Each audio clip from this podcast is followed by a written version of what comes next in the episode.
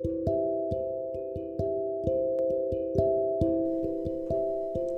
い皆さんこんにちは。オーストラリアのブリスベンから発信しています。グローバルスキルコーチ異文化コミュニケーション講師の相熊理恵と申します。海外で就職したりグローバルグローカルに活躍したいあなたにオンラインでコーチングやグローバルスキルプログラムを提供しています。今日もポッドキャストをお聞きいただきましてありがとうございます、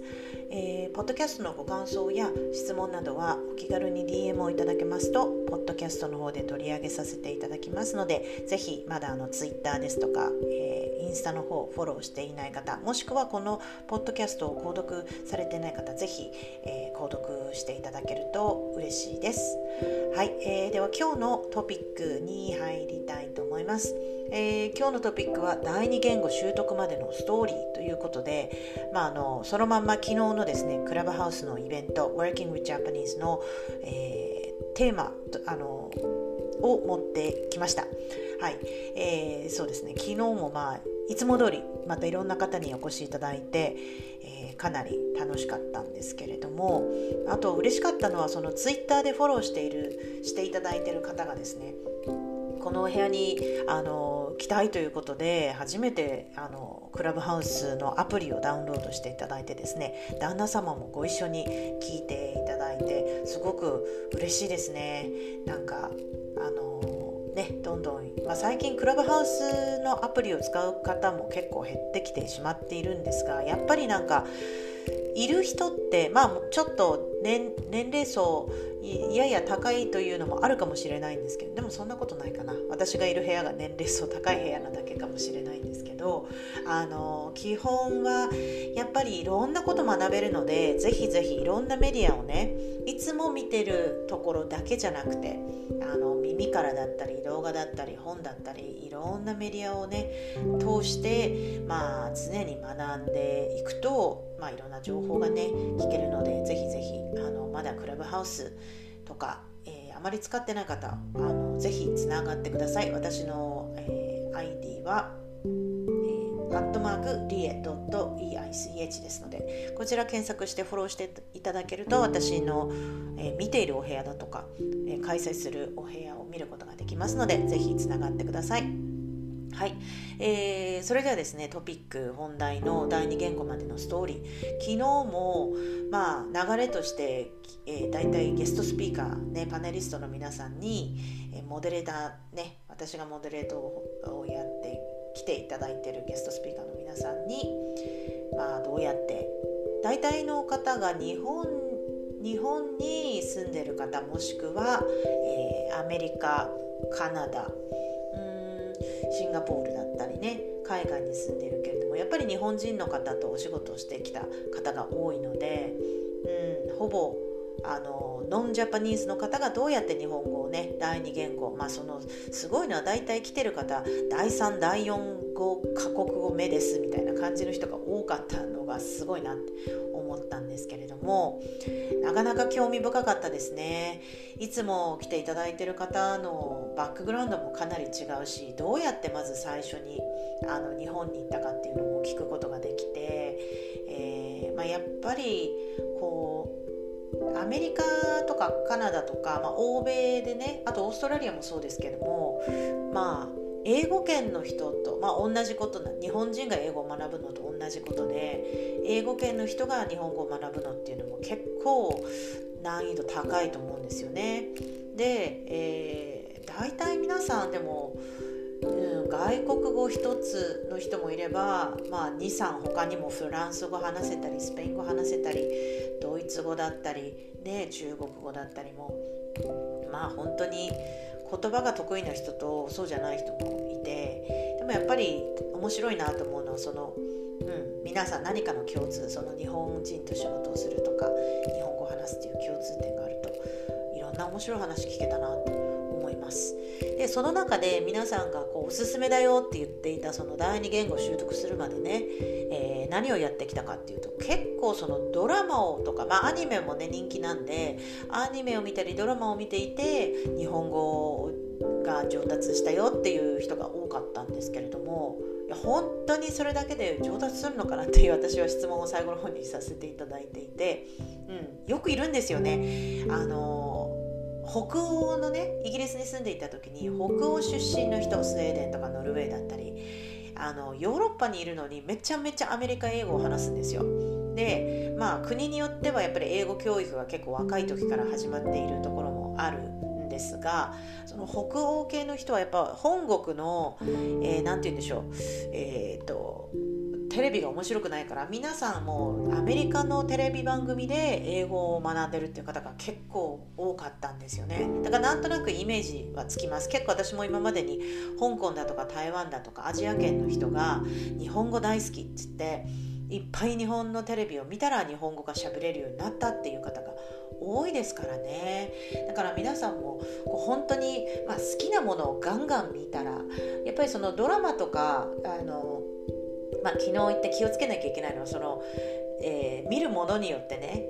こう女性っぽい言葉だったり男性っぽい言葉だったり分かんないじゃないですか最初はしかもアニメで学ぶと例えばあのアニメ言葉っていうか普通の生活で使わないような言葉があるからそこら辺がまだね分かんない時実際にあの中でも面白かったのが、え、オーストラリア人のね、えー、方が言ってたのはなんか「お元気ですか?」っていうのをやっぱり教科書とかで学ぶじゃないですかでも日本人で「お元気ですか?」っていう人なかなかなか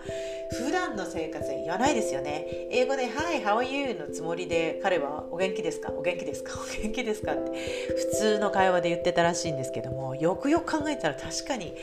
ネイティブの私たちからしたらなかなかお元気ですか？っていうフレーズ使わないよなって思いながら面白いなと思っていました。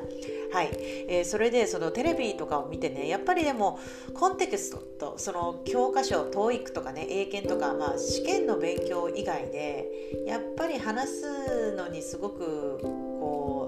何て言うんでしょう役立つのはそういうドラマのシチュエーションであこういう時にこういうのねっていうその自然なコンテクストがね分かるっていうのがやっぱり一番すごく自然にね自然な会話ができるようになるんじゃないかな。例えば何回もやっぱり見ていくうちに挨拶からじゃあ次はこういうふうに話すんだっていうのを学べるので本当に疑似体験ができますよね。結局留学とか海外に行って学ぶのってそういうことだ。ですよね人との会話を見てあこうやって話すんだっていうのもあるしだからもうほんとドラマを見てあと映画を見たりね、うん、あのするとこうそこの国に行く前にねあのいろいろ吸収できるんじゃないかなと思います。まあ、そしてある程度間違いを指摘してくれる人が周りにいるとそれもそれで役立ちますよね。まあ、もちろんなんかいちいちあこれは違うとかあれは違うってその毎回指摘されるとこうなんか気分も慣れてしまうんですけれども、まあ、ある程度この自分が喋ってる言葉外国語がどれくらいなのかってわからないのでそのベンチマークをね持つためにもある程度こうネイティブの人とお話ししてこう指摘してもらえるとあの発音だったり言い回しだったりそういうなんかねパッと分かりますよね。だからそういう意味でもクラブハウスで結構いろいろ語学習得のお部屋があるのでそこでガンガンアウトプットをしてでやあのすぐな訂正してもらったりこれこうやって言うんですかとかね質問できたりするのであのおすすめです。はい、で、えー、私の第二言語習得、まあ、自分の母国語が日本語なんですけれども、えー、家ではその中国語バイリンガル教育で、まあ、母が台湾出身なので中国語をね話をしていたんですよ。でまあその母はもう中国語を私にずっと言ってきてだから私も今自分の子供もそういう状態なんですけども、えー、母が言う言葉は分かるとでも返すのは日本語。私も今全く同じ状態で私は日本語を自分の子供に話すんですが私の子供は英語で帰ってくるっていうね。あの、まあ、気持ちは分かります。面倒くさいんでね。その住んでいる周りの環境の国の言葉がやっぱり一番楽ですし全部テレビにしたって会話のねあの生活環境にしたって全部それが日本語もしくは英語の状態でその第二言語マイノリティの言葉を話すっていうのは結構そのモチベーションを維持するのが大変だなっていうふうには思います。やっぱ周りでねまあ、兄弟とかいたら一緒にこう頑張ったりできるんじゃないかなとは思うんですけれども、うん、そのアウトプットまでで私の場合やっぱり中国語自然にこう入ってきたものなので、うんと、英語がね大人になってから習得したあの言葉なんですよだからその言葉、えーと、バイリンガルとして中国語を習得した時は本当に脳みその中で言うと壁がない状態ね。であったわけです。2言語が。日本語と中国語話す時のこのスイッチング。英語版にしようかな。あ違う。日本語を話そうか中国語。を話まあ、大体ね私は母親とよくねあの、まあ、悪い習慣というか良くないことなんですけど一つの文章「おーはね今天どこ行こうかな」とかその一一文で単語単語をね違う言語、まあ、ごちゃ混ぜに話してたんですよ。でそれが結構楽楽っていうか全部を話すとやっぱりまあだから良くない習慣なんですよね。ちゃんと話すんだったら最初から最後まで日本語だったら日本語ええー、と中えー、と中国語だったら中国語っていうふうに話さないと超すごく中途半端になると思うので、まあ、バイリンガル教育をしている方はね その一つの言語をまずある程度ちゃんとマスターして第二言語っていう感じであのやったらいいと思います。でもまあ最初はね聞くだけでもすごくいいと思うので、で私第二まあ一応第二中国語はまあバイリンガルだったので置いといて、まあ、それでも自分で努力した部分はあるんですけれども。じゃあ英語はどうだったかっていうと英語が今のように喋れるようになるまではうん何年ぐらいかかったんだろう。やっぱり海外に住んでいて話すチャンスが多いからあの上達したなっていうのはありますね。そのリアルの人との交流まあ友達だったりね、えー、仕事の人だったりそこでやっぱり鍛えられたことが多いなとは思うんですよね。だからまあでも海外行けないっていう人でも語学習得は可能なのかっていうと可能だと思います、まあ、実際最近 Twitter とかね動画 YouTube とかも見てても海外行かずにも話せることは話せるのでぜひぜひ皆さんあの海外行くだけではない。で逆に海外行ってもね話せない人っていうのはたくさんいるんですよ。で海外在住でも英語がそこまで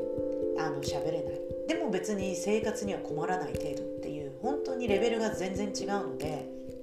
あなたがなんで英語を勉強第二言語を勉強してるのは何のためなんでしょうかっていうところによると思うんですよ。私は仕事でやっぱり、まあ、かっこいいキャリアグローバルキャリアウーマンになりたかったから綺麗な英語を話したかったんですね。あのやっぱり説得力で私上司マネージメント MBA もやってたんでもう絶対将来はかっこいいマネジメントの中に入ってバリバリやるわと思ってたんでかっこいい英語ちゃんとした発音の英語を話したかった、まあ、それは人のそれぞれですよね。もう言葉が通じればもうそれでももう十分ですっていう方もいらっしゃるだろうしそれは本当好みであとレベル要求されるレベル。ね、旅行を例えば1年に1回とか2回旅行とか出張ベースで使うのに全く問題ないんであれば全然いいですし私の場合仕事的にそのやっぱりあのネイティブの人を相手にするのって発音には気をつけましたね。はい、でえー、その中の昨日のお部屋の中での質問で私がしたのはその語学力でやっぱり仕事の、ね、ゲットすることに役立つかっていうことで、まあ、海外の就職について言いますとあなたの仕事が日系の仕事か理研地の仕事かによって本当に求められる英語のレベルが違うと思います。まあ、その前にどこの国にもよる行くかにもよりますよね。まあそのビザとかのいろいろこう関係もありますので語学力なくしてその現地で仕事をゲットすることは可能なのかって言ったらそれも難しいと思いますので、まあ、やっぱりある程度ねこう、うん、英語英語はまあ日本にいるうちにこういろんなアプリとか、えー、情報を駆使してですね、えー、たくさん聞いてで、えー合格はバッチリ。そしてそこからじゃあ何がどういう仕事ができるかっていうことになっていくと思うので、まあ、今日はそんなに具体的にねお仕事ゲットについてはお話ししないんですけれども、まあ、私の第二言語習得までのストーリーとしてやっぱり海外にいてあの揉まれてですねあの習得したタイプございます。ただ皆さんが皆さんこう留学してとか海外に在住できるっていうことでもないのでじゃあどうやったらいいかっていうことについてはまた、えー、別途そうですねあのお話もしたいと思いますけれども昨日のクラブハウスの皆さんのこう要約としてはやっぱりドラマとかを見まくる。コンテクストが合っ